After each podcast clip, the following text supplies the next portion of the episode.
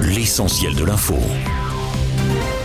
Toutes les hypothèses dont l'instauration de l'état d'urgence sont envisagées selon Elisabeth Borne ce matin alors que la Première ministre était en déplacement dans un commissariat d'Evry-Concouronne dans le département de l'Essonne. Après une troisième nuit d'émeute provoquée par la mort de Naël, Emmanuel Macron a lui annoncé aujourd'hui que des moyens supplémentaires, dit-il, vont être déployés par le ministère de l'Intérieur. C'était lors d'une réunion de la cellule interministérielle de crise. Enfin, le chef de l'État en appelle à la responsabilité des parents tout en ciblant le rôle des réseaux sociaux. Selon lui, il faut organiser le retrait des contenus les plus sensibles montrant des violences. Au total, 875 personnes ont été interpellées la nuit dernière en France, dont 408 à Paris et sa proche banlieue. Selon le ministère de l'Intérieur, 249 policiers et gendarmes ont été blessés et 500 bâtiments publics ont été détruits. C'est dans ce contexte que la région Île-de-France a décidé de l'arrêt des trams et bus au plus tard à 21h ce soir, une mesure qui sera reconduite tous les soirs jusqu'à nouvel ordre, tandis que de nombreuses communes ont décidé d'instaurer un couvre-feu dans la crainte d'une quatrième nuit d'émeute. Je vous rappelle que le fonctionnaire qui a tué Naël mardi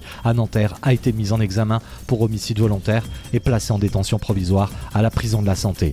Dans le reste de l'actualité, il y a beaucoup de monde sur les routes de l'Hexagone aujourd'hui à l'occasion de ce premier week-end de départ en vacances. Bison futé, je vous le rappelle, voie rouge en Ile-de-France et orange sur l'ensemble du réseau routier et autoroutier dans le sens des départs, hein, logiquement. Attention, les contrôles ont été renforcés tandis que les gares et les aéroports s'attendent également à un très gros week-end. Et puis sachez que la hausse des prix a encore ralenti en France pour la deuxième fois d'affilée, soit une inflation de 4,5% désormais sur un an. Pour le mois de juin 2023, selon l'INSEE ce matin, elle était de 5,9% en avril, de 5,1% en mai. Résultat, pour la première fois depuis avril 2022, l'indicateur repasse donc sous les 5%, mais dans les faits, hein, les prix de l'alimentation notamment restent à des niveaux très élevés. Enfin, sport, on attend le coup d'envoi de la 110e édition du Tour de France, demain à Bilbao en Espagne. Selon toute vraisemblance, il y a un duel à l'honneur entre le double vainqueur du Tour de France en 2020 et 2021, Tadej Pogacar, et Jonas Vingegaard, sacré l'an passé sur la plus belle avenue du monde.